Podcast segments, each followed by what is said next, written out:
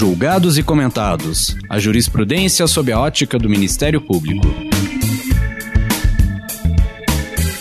Uma produção Ministério Público do Paraná.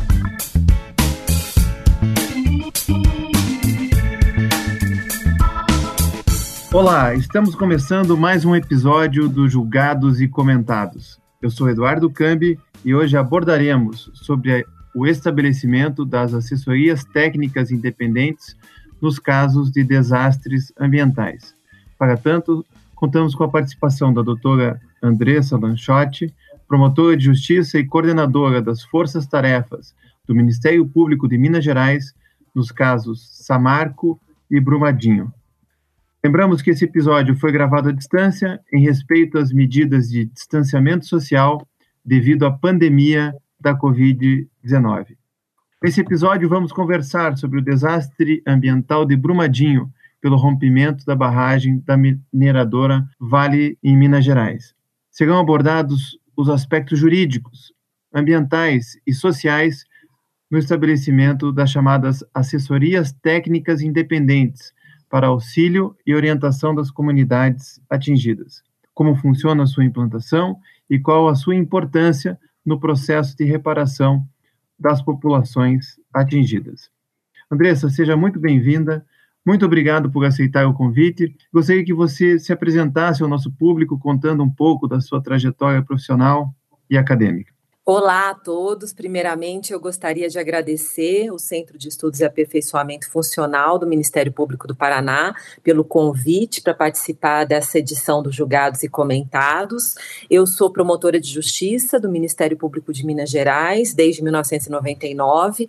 Atualmente, eu sou coordenadora do Centro de Apoio Operacional de Meio Ambiente do Ministério Público de Minas Gerais e também coordeno as forças-tarefas dos casos Samarco e Brumadinho. Né? No caso Samarco, eu ingressei nesse trabalho em dezembro de 2016. E Brumadinho, desde o primeiro momento, aí no dia 25 de janeiro de 2019, com o rompimento das barragens da Vale. Andressa, vamos começar explicando em linhas gerais o caso do desastre ambiental de Brumadinho e a complexidade de apuração dos fatos e da produção das provas.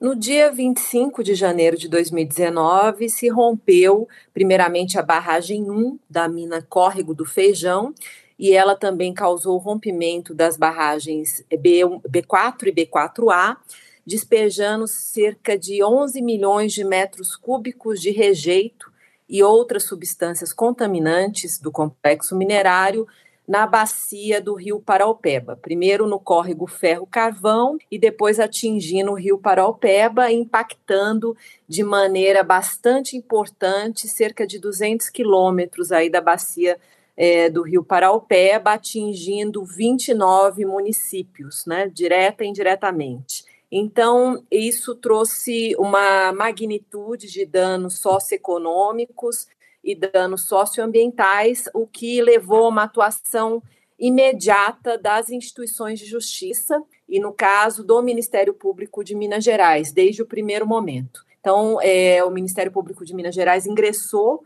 com uma tutela cautelar em caráter antecedente no dia 25 de janeiro mesmo, conseguindo bloqueio de 5 bilhões de reais para reparação emergencial socioambiental. No dia seguinte, ingressou com uma outra tutela cautelar postulando bloqueio de 5 bilhões para reparação emergencial aos atingidos.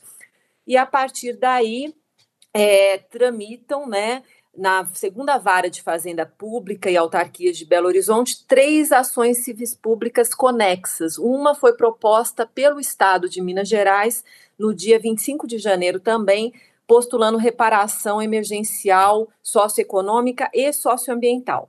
Posteriormente, a Defensoria Pública de Minas Gerais assumiu o polo ativo. Então, as três instituições de justiça, Estado de Minas Gerais, representado pela Advocacia Geral do Estado, Ministério Público de Minas Gerais e Defensoria Pública de Minas Gerais, atuam como autores nessas ações civis públicas em face da mineradora Vale. E o juiz, ele soube conduzir, né, desde o primeiro momento, muito bem esse processo estrutural realizando audiências de conciliação periódicas, inicialmente semanalmente, depois quinzenalmente e até hoje nós realizamos audiências judiciais mensais, nas quais podemos aí discutir e resolver a maior parte dos problemas mais urgentes que são apresentados ao juízo. Andressa, um dos objetivos desse programa é analisar a jurisprudência pela ótica do Ministério Público. E você trouxe um caso, escolheu uma decisão do Tribunal de Justiça de Minas Gerais que versa sobre as assessorias técnicas independentes. Então, eu gostaria que você é, dissesse por que, que você escolheu esse julgado e qual é a sua importância para o Ministério Público. Esse julgado ele foi prolatado no dia 1 de junho de 2020 pelo desembargador é, Leite Praça do Tribunal de Justiça de Minas Gerais. Eu escolhi porque eu acho que ele, elucida de uma maneira é, muito clara e completa o papel das assessorias técnicas e também dos assistentes técnicos nas demandas processuais complexas. Então, eu acho importante contextualizar a decisão, né? Logo no dia 20 de fevereiro, é, menos de um mês após o desastre de Brumadinho, nós é, conseguimos um acordo em audiência pelo qual a Vale se comprometeu a custear assessorias técnicas aos atingidos. Né? E nessa decisão foram colocados aí algumas balizas para essa contratação, é, para que ela fosse de maneira independente e que realmente assessorasse os atingidos, né, é, no seu direito à informação e também no seu direito à participação informada nos processos de tomada de decisão referentes às reparações. Então, é, essa decisão, ela foi posteriormente é, agravada pela Vale, é, que trouxe alguns pontos que foram todos rechaçados pelo desembargador na decisão. Então, essa, essa decisão é bastante importante porque ela clarifica não apenas para esse caso, mas também para outros casos né, nos quais é, é necessária a participação de assessorias técnicas independentes, qual é o papel dessas entidades. Andressa, acho que é importante a gente é, explicar o que, que é um litígio estrutural, ainda que rapidamente. É um litígio irradiado, porque nesse caso me parece que vários grupos e pessoas foram atingidas de formas diferentes, e daí explicar também para o nosso ouvinte o que, que são essas assessorias técnicas independentes e como ela é importante em casos envolvendo grandes desastres, em casos complexos, como é o de Brumadinho. É, o desastre de, de Brumadinho, ele trouxe danos altamente complexos, né? E não é possível resolvê-los com uma simples decisão judicial. É, o poder judiciário ele não está estruturado para poder resolver todos os conflitos, todos os problemas oriundos de grandes desastres. Então, é necessário uma atuação colaborativa das partes no, no processo para a construção das soluções. Não basta propor uma ação judicial e ter uma decisão, é preciso construir de maneira colaborativa as soluções. E isso tem sido feito nesse processo. As assessorias técnicas independentes, elas são entidades que prestam apoio aos atingidos, né? Há uma multiplicidade de atingidos nos grandes desastres. No caso de Brumadinho, isso não foi diferente. Foram atingidas comunidades quilombolas, foram atingidas comunidades eh, indígenas, foram atingidas comunidades de alta vulnerabilidade social e que muitas vezes não tem é, como participar de maneira informada do processo sem o apoio dessas entidades denominadas assessorias técnicas independentes. Então, o Ministério Público de Minas Gerais ele liderou esse processo de escolha e contratação das assessorias técnicas independentes, juntamente com a Defensoria Pública do Estado de Minas Gerais, e todo esse trabalho é custeado pela Vale. Mas a Vale apenas faz o pagamento dos serviços, ela não tem qualquer ingerência é, nas, na atividade das assessorias técnicas. Então, houve escolhas democráticas nas comunidades atingidas. A bacia do Rio Paraupeba ela foi dividida em cinco regiões e três assessorias técnicas foram escolhidas pelos atingidos para prestar serviços a eles nestas regiões.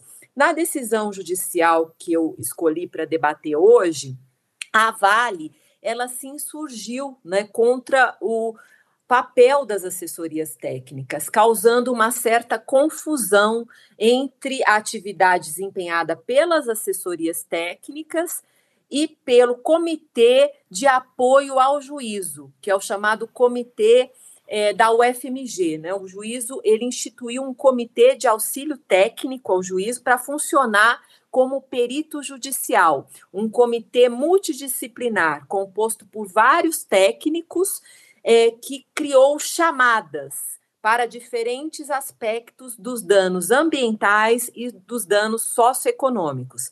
Essas chamadas estão em execução, são perícias né, relativas a danos socioeconômicos, a danos à flora, à ictiofauna, né, entre vários outros danos ocasionados pelo desastre.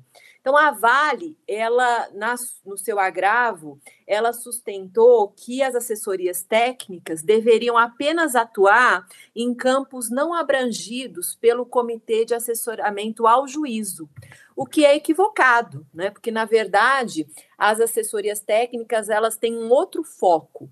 Elas devem verificar as peculiaridades e as necessidades das comunidades atingidas para facilitar esse processo de informação, de entendimento da reparação e também para facilitar a participação dessas comunidades atingidas nas tomadas de decisões dos processos. Então, isso foi clarificado pela decisão judicial, que não acolheu o pleito da Vale.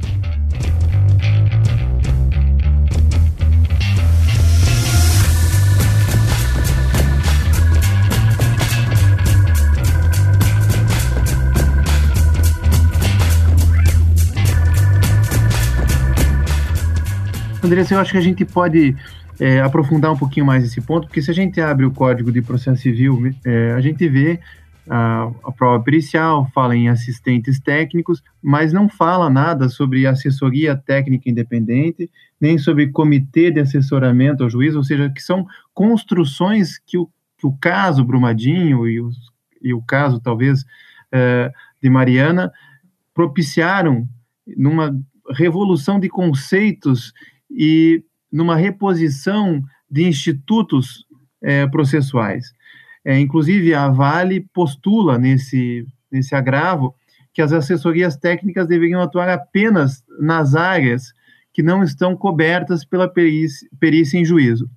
Eu gostaria de saber, primeiro, é, esses conceitos de comitê de assessoramento do juízo, a, a assessorias técnicas independentes, onde isso é, partiu, qual é o fundamento para isso, se a senhora concorda com essa posição da Vale de que a perícia e é, essas outras assessorias e comitês é, tratam da mesma questão, e parece, parece que não, como começou a, a, desenvolver, e explicar um pouquinho melhor o que é esse comitê de assessoramento do juízo e se faz sentido a atuação concomitante de assessorias técnicas in, independentes e do Comitê de Assessoramento do Juízo.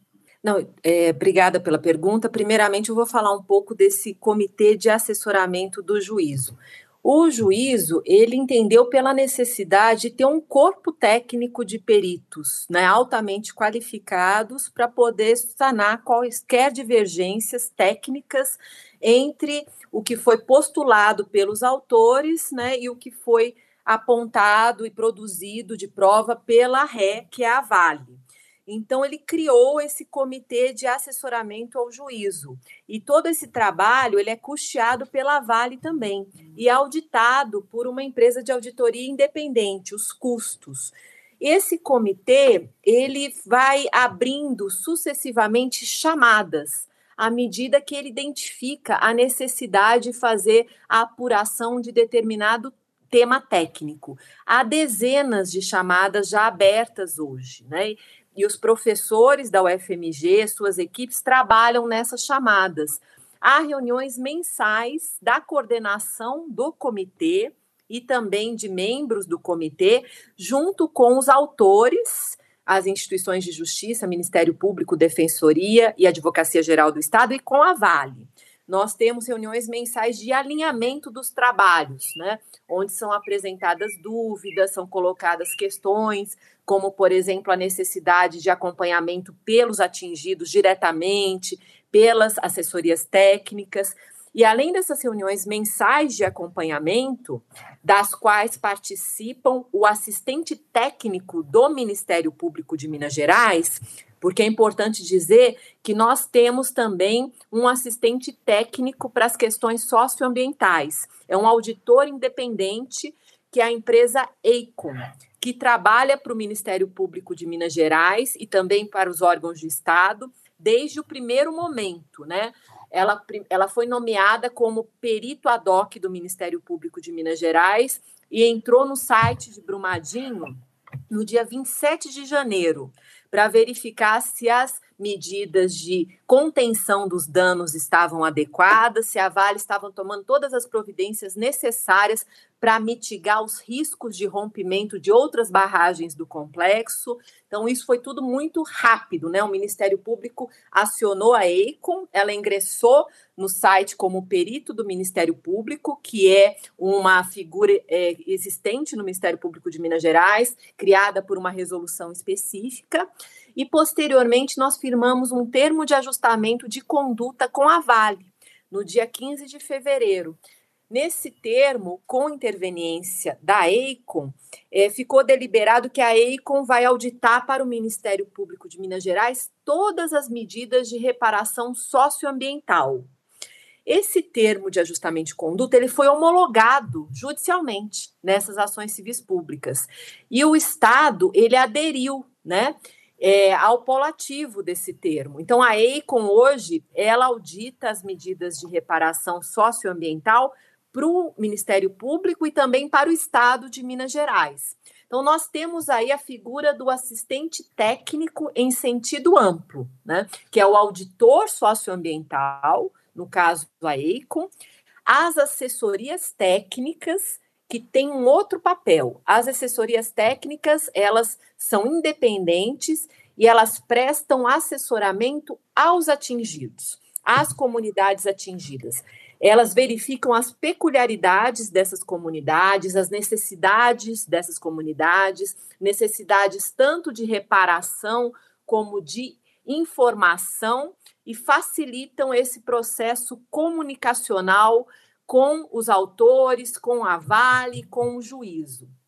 Essa figura das assessorias técnicas, nós trabalhamos com ela, pelo menos eu, pela primeira vez, no caso do rompimento da barragem de Fundão, da mineradora Samarco, ocorrido em 5 de novembro de 2015. Então, é, esse papel das assessorias técnicas, ele foi previsto no, no acordo que foi feito, o TAC Governança, né, que foi firmado em junho de 2018, no âmbito das ações que tramitam na 12ª Vara Federal de Belo Horizonte, referentes ao caso Samarco, elas foram homologadas judicialmente e algumas assessorias técnicas já estão em campo, mas infelizmente é, no caso Samarco, essa questão não avançou tão bem como em Brumadinho. Nem toda a bacia conta com as assessorias técnicas para os atingidos. É um ponto que nós estamos discutindo ainda em juízo,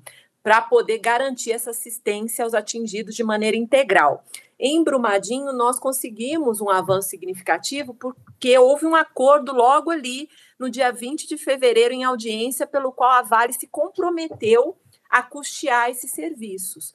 Posteriormente, ela agravou, né, que é o objeto da decisão que nós discutimos hoje, em relação à forma de prestação dos serviços, aos valores, né, ao tempo de duração dos serviços, das assessorias técnicas, mas todos os pleitos da Vale foram rechaçados pela decisão do desembargador Leite Praça. Andressa, quando a gente lê o Código de Processo Civil fala lá da perícia, é, o assistente técnico normalmente é um profissional, né? Porque são casos que não tem toda essa repercussão que teve esses casos que a gente está tratando agora, né? É, essas assessorias técnicas são empresas, são empresas e profissionais, é um conjunto de pessoas, né? É, depois, como é que dá essa relação entre os peritos, que são auxiliares do juízo, e os assistentes técnicos, as assessorias técnicas, que são é, profissionais é, que estão ali desempenhando um papel técnico mais para a parte e não para o juízo. Né? Como é que dá essa, essa relação e de que modo, com tanta complexidade, tantas questões é, diferentes envolvidas, se é possível e se tem acontecido acordos parciais para que esse processo é, chegue a determinadas resoluções. É, em relação à assessoria técnica ambiental prestada pela EICON, a EICON é uma empresa é, multinacional, né, global, uma das maiores de, empresas de engenharia do mundo, que já prestava serviços ao Ministério Público de Minas Gerais no caso Samarco, em razão de um acordo que foi firmado no caso Samarco, numa ação judicial proposta pelo Ministério Público de Minas Gerais e pelo Estado de Minas Gerais em face da Samarco e das suas controladoras. Então, foi ali nessa ação é, definida a escolha da EICOM para prestar esse serviço de auditoria, após uma verificação de critérios de independência, imparcialidade e expertise. Né?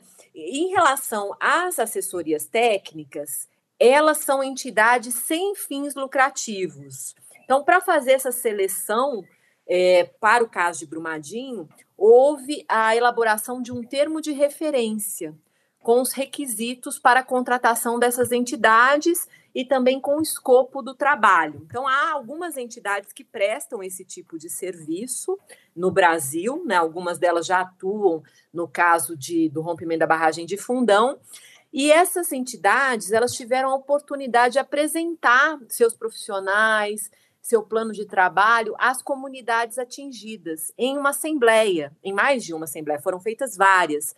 E as comunidades atingidas que escolheram as assessorias técnicas para atender seus respectivos territórios. Então, todo esse processo posteriormente foi homologado em juízo. Então, são é, entidades que já têm uma experiência nessa atuação participativa, na relação com comunidades, né? Então, é, isso é muito importante, também não ter fins lucrativos.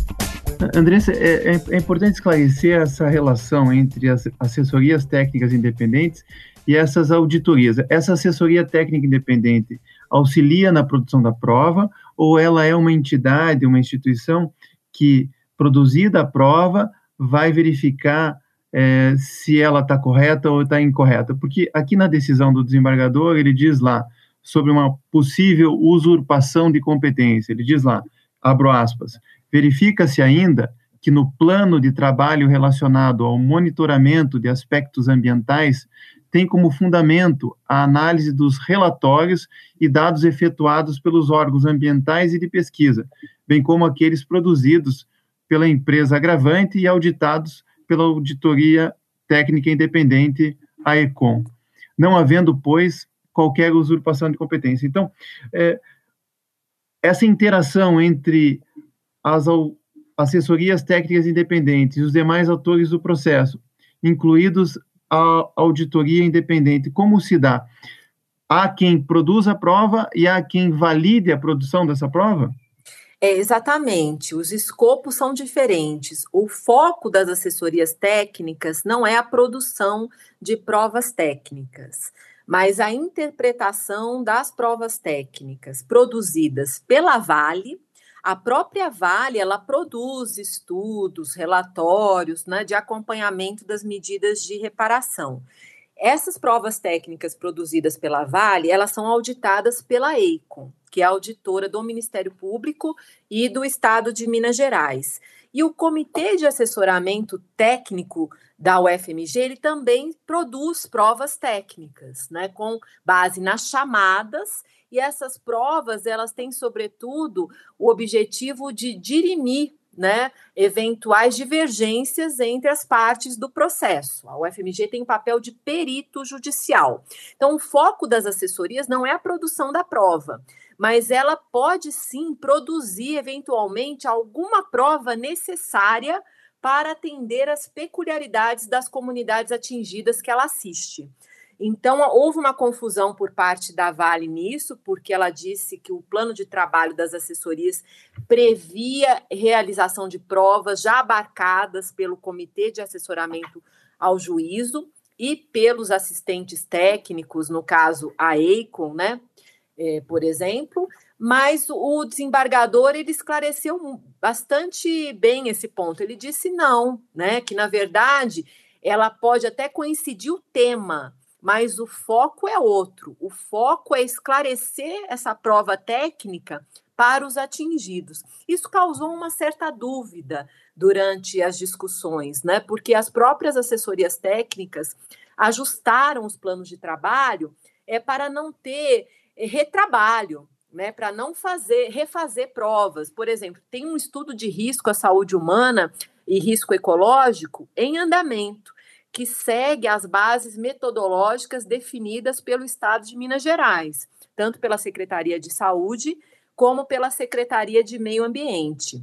Esse trabalho, ele é auditado pela EICOM e é custeado pela Vale. Não tem sentido as assessorias técnicas fazer um novo estudo de risco. Isso vai gerar insegurança no processo, né? Ter mais de um relatório técnico sobre o mesmo tema.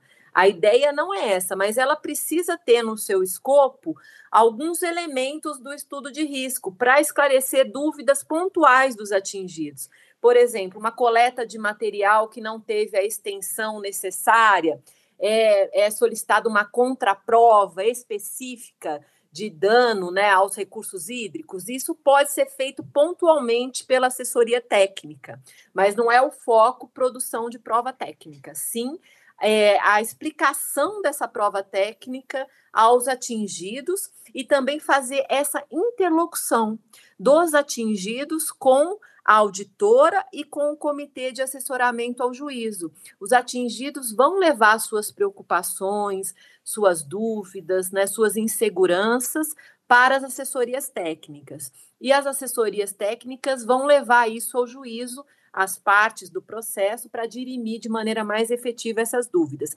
Como que acontece essa interação?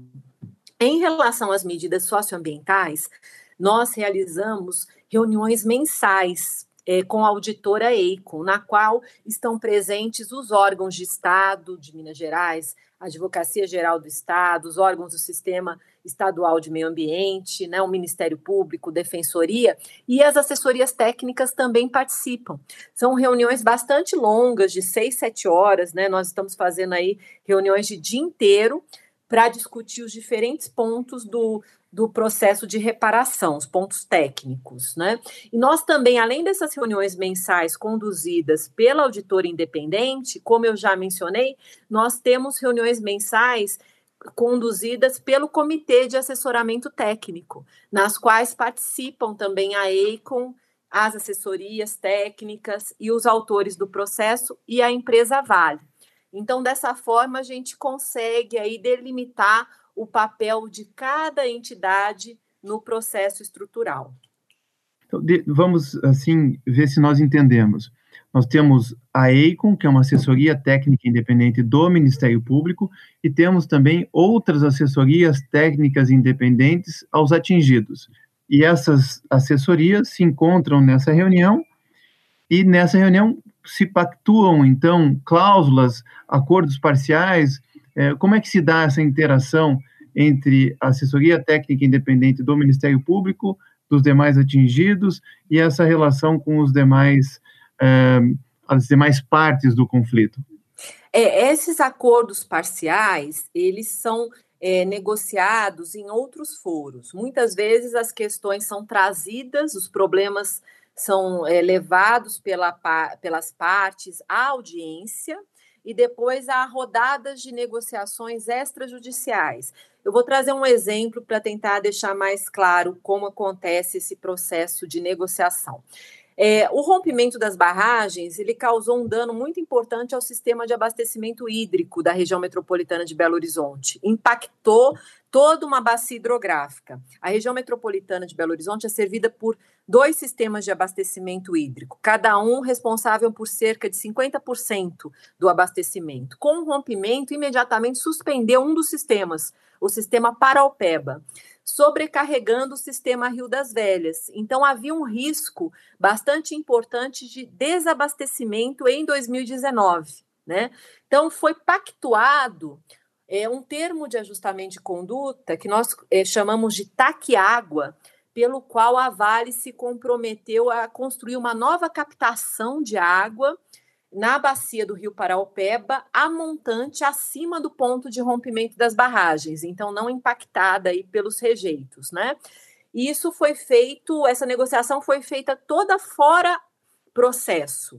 O problema foi levado ao juízo, o juiz acompanhava nas reuniões de conciliação, mas nós fizemos reuniões extrajudiciais com a Vale, com o Estado de Minas Gerais, com a Copasa, que é a concessionária dos serviços de água e esgoto é, que atende a região metropolitana, com a EICON, que é auditora, e a EICON figurou como auditora nesse acordo também.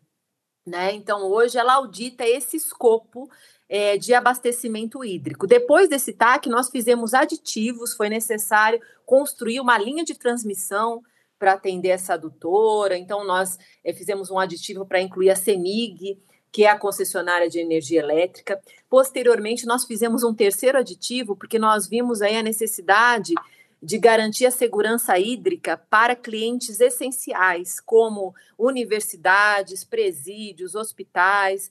Então, também extrajudicialmente, nós fizemos uma negociação e a Vale se comprometeu a perfurar 50 poços profundos no vetor norte de Belo Horizonte, para atender esses clientes essenciais, e esses taques foram levados à homologação em juízo.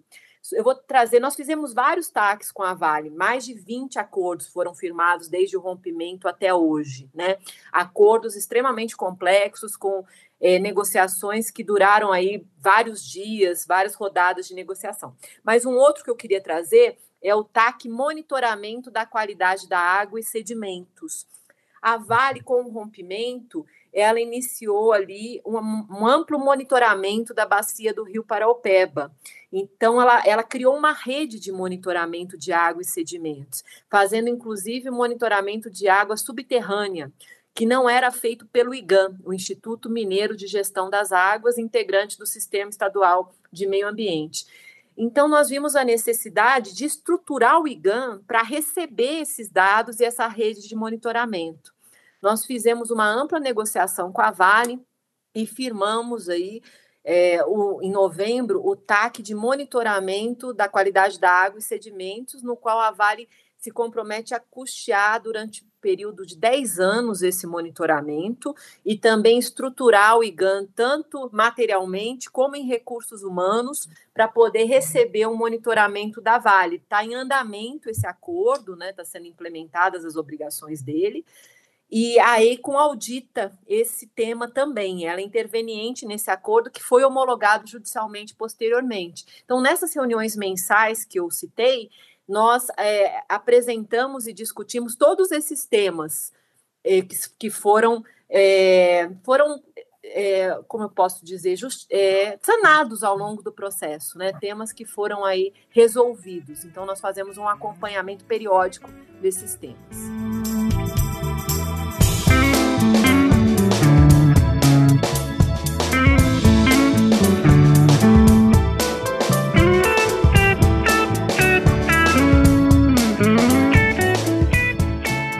Andressa, o promotor de justiça que está nos ouvindo pode estar tá se perguntando: poxa, é, é, muito difícil se conseguir dinheiro para fazer uma perícia. Eventualmente se consegue lá uma inversão do ônus da prova, no caso ambiental.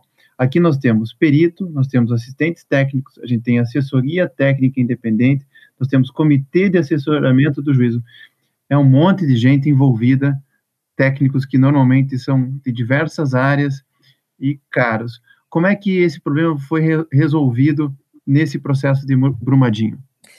É, nós levamos a responsabilidade desde o do primeiro momento ao poluidor pagador. Né? A Vale é uma das maiores mineradoras do mundo, segunda maior mineradora do mundo, né? segundo algumas fontes. Então, é uma empresa que tem é um capital bilionário, solvente, e nós exigimos do poluidor o pagamento de todas as despesas referentes ao processo de reparação, inclusive as assessorias técnicas e assistentes técnicos das partes. Então, no âmbito dessas negociações, nós conseguimos aí é, bastante êxito atuando de uma maneira autocompositiva com a Vale. Em alguns momentos, houve também intervenção do Poder Judiciário decidindo questões que não foram objeto de consenso.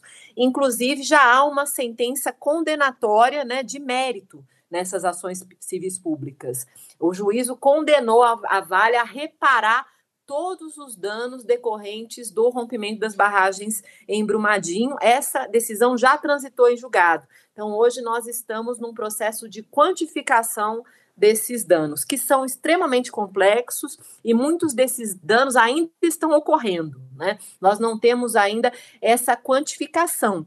É necessário, sobretudo, a finalização do estudo de risco, a saúde humana e risco ecológico. É possível que existam danos desconhecidos né? à saúde, aos ecossistemas. Então, esse processo de reparação é um processo extremamente longo. Nós estimamos aí em mais de 10 anos essa reparação completa da bacia. Andressa, o tema do processo coletivo é um tema já antigo, pelo menos desde 85, passando pelo Código de Defesa do Consumidor, mas ele vem tomando nos últimos anos um novo perfil com os processos estruturais. E o Ministério Público tem é, uma atenção especial por esse tema. Então, para nós concluirmos a nossa conversa, é, quais são as principais lições, é, principalmente vindas de você, que é uma processualista, que um caso complexo como esse de Brumadinho traz para o tema dos processos estruturais e para a atuação do Ministério Público? É a principal lição é que muitas vezes a judicialização ela é necessária. Ela foi a primeira opção do, do Ministério Público após o desastre. Não é possível simplesmente iniciar uma negociação sem ter já uma garantia financeira de reparação. E essa garantia ela foi possível diante da judicialização, né? E também foi possível diante da, da sensibilidade do Poder Judiciário em atender esses pleitos de uma maneira bastante rápida. Mas a judicialização, por si só, não resolve os problemas complexos, né? Os problemas complexos, eles necessitam de uma atuação interinstitucional.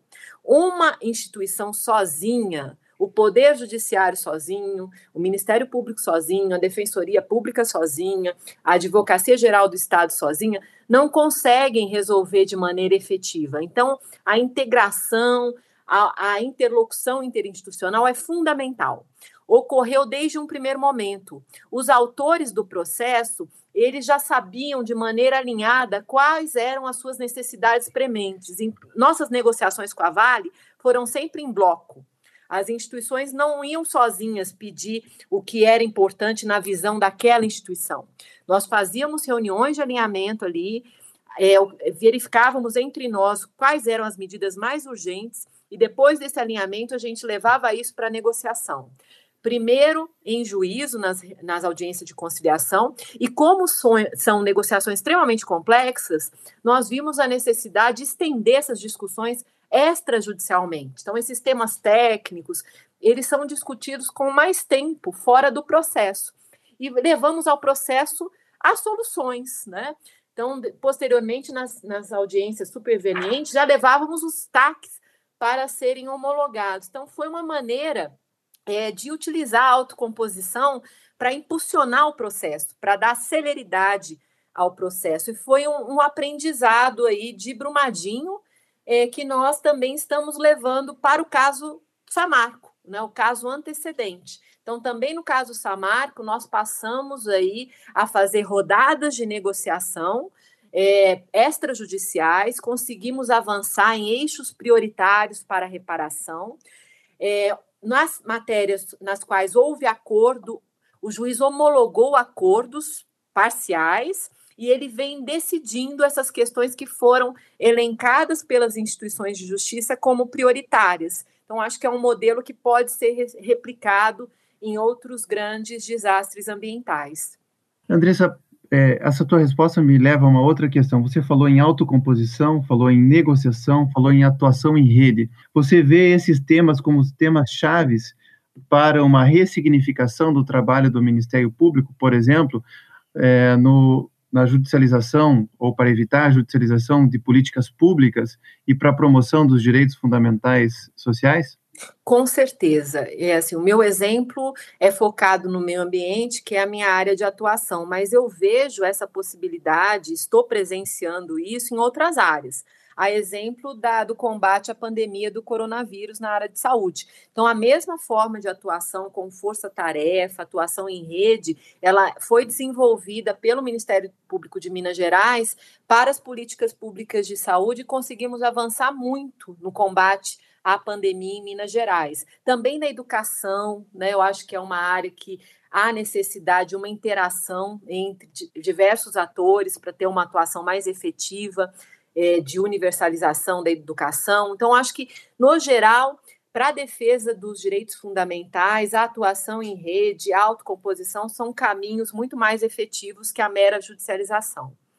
Até porque há uma interseccionalidade né, entre os direitos, né? a saúde, o meio ambiente, é, a questão da, da renda, da economia, ou seja, é necessário que vários profissionais atuem juntos para que os resultados sejam mais satisfatórios. Com certeza, no caso Brumadinho, no caso Samarco, a nossa força-tarefa, ela é multidisciplinar, né? Nós temos aí a atuação da área de saúde, que acompanha estudos de risco, da área de educação, é, infância e juventude, muitas famílias aí é, ficaram órfãs, né? Então a infância e juventude tem um papel importante nesse acompanhamento, meio ambiente, direitos humanos, mobilização social. Então é muito importante a atuação integrada dentro e fora do Ministério Público.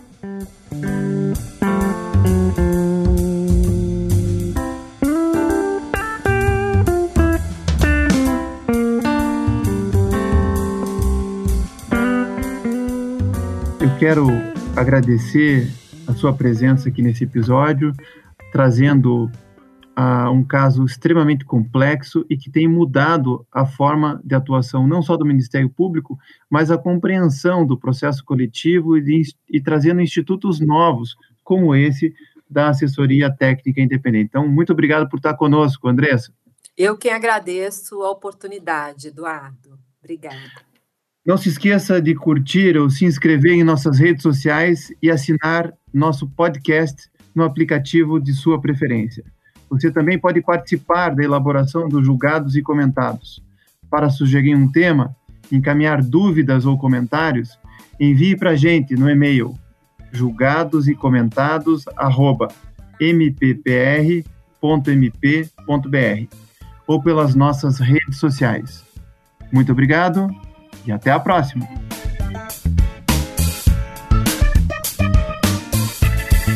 Uma produção Ministério Público do Paraná.